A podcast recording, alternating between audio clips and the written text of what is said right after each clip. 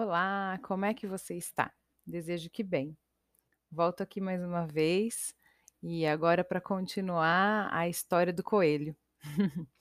Se você ainda não acompanhou os meus outros podcasts por aqui, corre lá ouvir, que eles estão muito bacanas. E eu digo que a história do coelho continua porque no, no episódio anterior eu falei sobre um livro infantil. Ai, como esses livros me encantam. É, eles me fazem elaborar várias metáforas. Então eu decidi vir aqui e dividir com você. E aí agora hoje vem a segunda parte dele. Bom, o livro se chama O Mistério do Coelho Pensante e é da Clarice Lispector. Se você tiver vontade, dá lá uma espiadinha. Eu já começo este aqui com uma parte que ela diz que a melhor coisa do mundo quando se tem natureza de coelho é ser coelho. Ufa, né? Porque não daria para ser o contrário. Mas quando se tem natureza de gente, é, não se quer ter outra vida. E aqui eu venho com uma questão super importante, ao menos eu enxergo assim. O que é ter natureza de gente? Eu falei um pouquinho disso no, no anterior, né? Mas vou retomar aqui essa questão. E o que a faz ser tão importante? E pensando nessas questões, me veio mesmo na minha mente barulhenta algo um tanto delicado. Porque tanta gente hoje não está vendo sentido em ser desta natureza, ou melhor, porque tanta gente é, está infeliz em ser o que é. E para mais que isso, você está feliz sendo o que você é? Você se contenta em saber da sua natureza e em querer estar nessa vida? Eu vou até muito, muito longe nessas questões. Eu penso naqueles até que não querem estar vivendo a vida que estão e, por conta disso, vivem em um sentimento de inadequação constante. Ou ainda aqueles que acham que até estão vivendo essa natureza e estão completamente fora dessa realidade. E aí vem uma delicadeza desse assunto também. Naqueles que, por viverem satisfeitos, estão perdendo a mão para o que de fato satisfaz e para que o de fato é para o que de fato é natural em si. E outros ainda que vivem em uma eterna insatisfação, buscando incansavelmente por estarem satisfeito, satisfeitos, perdão, e não encontram isso. E às vezes por não encontrarem com isso, decidem sair desse sufoco e entregam a sua natureza, e entregam até a sua vida. E isso é triste demais. E você? Em que time que você está? Eu sei que eu peguei algo tão ingênuo quanto um livro infantil e trouxe para um lado bem delicado, porém tão importante de, de pensarmos. Porque se não você, com certeza você já deve conhecer alguém que vive numa situação parecida com essa, ou que já viveu, ou quem sabe até que já se foi. E se é você quem a vive, eu te convido a se encorajar, ao menos um pouquinho, e quem sabe até a olhar. Eu confesso que eu andei dando umas escorregadas em algumas insatisfações minhas. Eu não cheguei a pensar em nenhuma hipótese mais profunda, com saídas que terminassem com um fim triste. Porém, é, me ver sem saída em alguns momentos e sem saber em qual caminho tomar. Eu me recheava de reclamações, eu acreditava que algo sempre me faltava para eu poder alcançar o que realmente eu queria, ou que eu necessitasse de ajuda para fazer isso, até que eu parei. Me olhei e que susto! Estava eu ali com tantos caminhos. Sim, alguns longos, alguns pedregosos, nem parece que eu sou fono, cheio de pedras, realmente. Eu sabia disso. Mas com, com uma vista do todo, assim, que é inigualável, apesar das pedras. É uma vista do meu todo, é uma vista do meu potencial, é uma vista da minha capacidade, inclusive a minha capacidade de andar por caminhos assim. E voltando só um pouquinho à história, ela mostra o coelho na tentativa de escapar da sua gaiola, num plano de fugir todas as vezes que lhe faltasse comida. E daí eu vou levar para alguns, alguns pensamentos acerca disso. Porém, o plano do coelho era bem frustrado, principalmente quando ele analisava as grades, que eram muito estreitas, pelas quais ele não podia passar pelo formato do seu corpo, e além disso, havia um tampo nessa gaiola que era muito pesado e que só gente sabia levantar e não coelhos. E é exatamente aí que eu estava falando. Quantas vezes nós nos colocamos dentro dessas gaiolas estreitas, com grades super estreitas e com tampos pesadíssimos, que nós não podemos levantar à espera de um alimento. Quantas vezes nós pensamos nesse plano frustrado de fuga? Quantas franzidas no nariz como o coelho tentamos em busca de uma solução? No livro, ele consegue escapar. Ele deixa os donos loucos correndo atrás dele na rua. E eu creio que agora, assim como eu esperava do livro, você já esteja aí querendo saber da solução, né? Então, eu, como também a autora do livro, respondeu, aí é que está o mistério, eu não sei. Eu não sei do coelho e eu não sei de você. E surpresa, eu sei de mim. Eu tenho certeza que se você der umas boas remexidas por aí, sejam elas de nariz ou de cabeça, verá que o seu mistério pode sim se resolver. Sabe, é, eu resolvi alguns dos meus, não todos, e nem acho que seja muito saudável todos. Mas a minha mente barulhenta funcionava a todo vapor. Era papel e caneta anotando uns pensamentos absurdos, os lendo às vezes em voz alta, como se eu estivesse lendo para alguém, depois como se eu estivesse lendo as ideias de alguém. E aí me exigiu coragem, enfrentamento ligado no botão máximo, assim. Teve aperto para eu sair, doeu, chorei. eu entalei algumas vezes no meio da grade. E eu vi que abrir essa grade estava nas minhas mãos. Porque eu não tenho natureza de coelho, e sim tenho natureza de gente. E isso faz com que instantaneamente eu possa ver que eu não estou no meu, no, dentro de uma gaiola, exceto aquela que eu sou dona e que, inclusive, eu sei abrir. E no livro, é, as crianças do livro perceberam que o coelho só fugia quando não havia comida na gaiola. E não mais se esqueceram de mantê-lo sempre abastecido. E aí me corrige até aqui que ela chama o local de casinhola. E volto então ao raciocínio de que muitas vezes a minha casinhola estava sem comida. E não que eu quisesse fugir dela. e agora eu vou entrar num ponto entre entrada e saída dessa casinhola. E eu percebi que ninguém pode, na verdade, sentir essa fome por mim. Então, eu estou fugindo de uma casa onde eu sinto fome, será? Mas será que eu sinto fome? E ninguém pode sentir fome por mim. Ninguém pode nem comer por mim.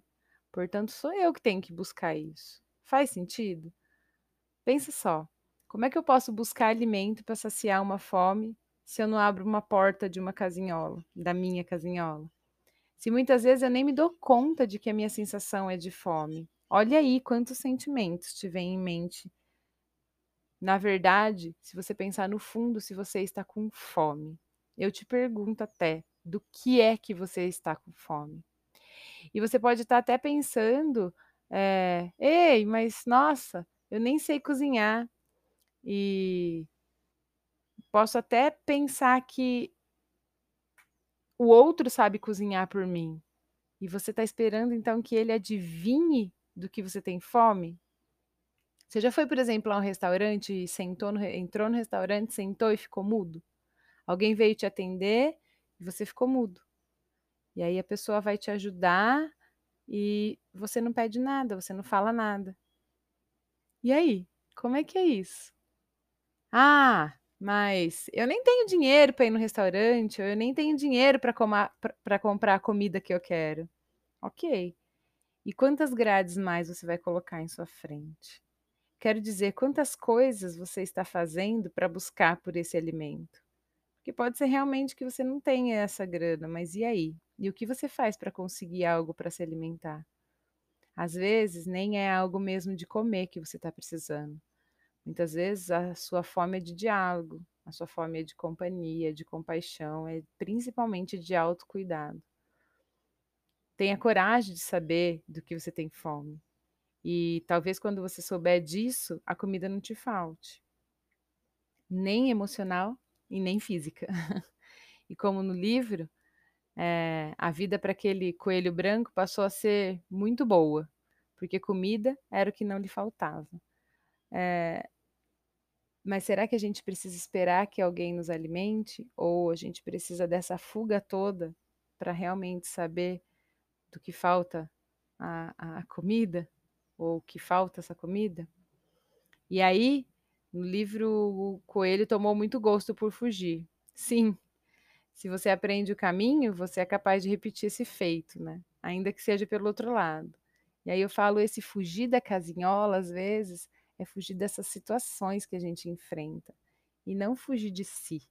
Porque muitas pessoas olham e falam, ah, então eu tenho que fugir disso, ou eu tenho que fugir de olhar para isso. É, a metáfora é ao contrário.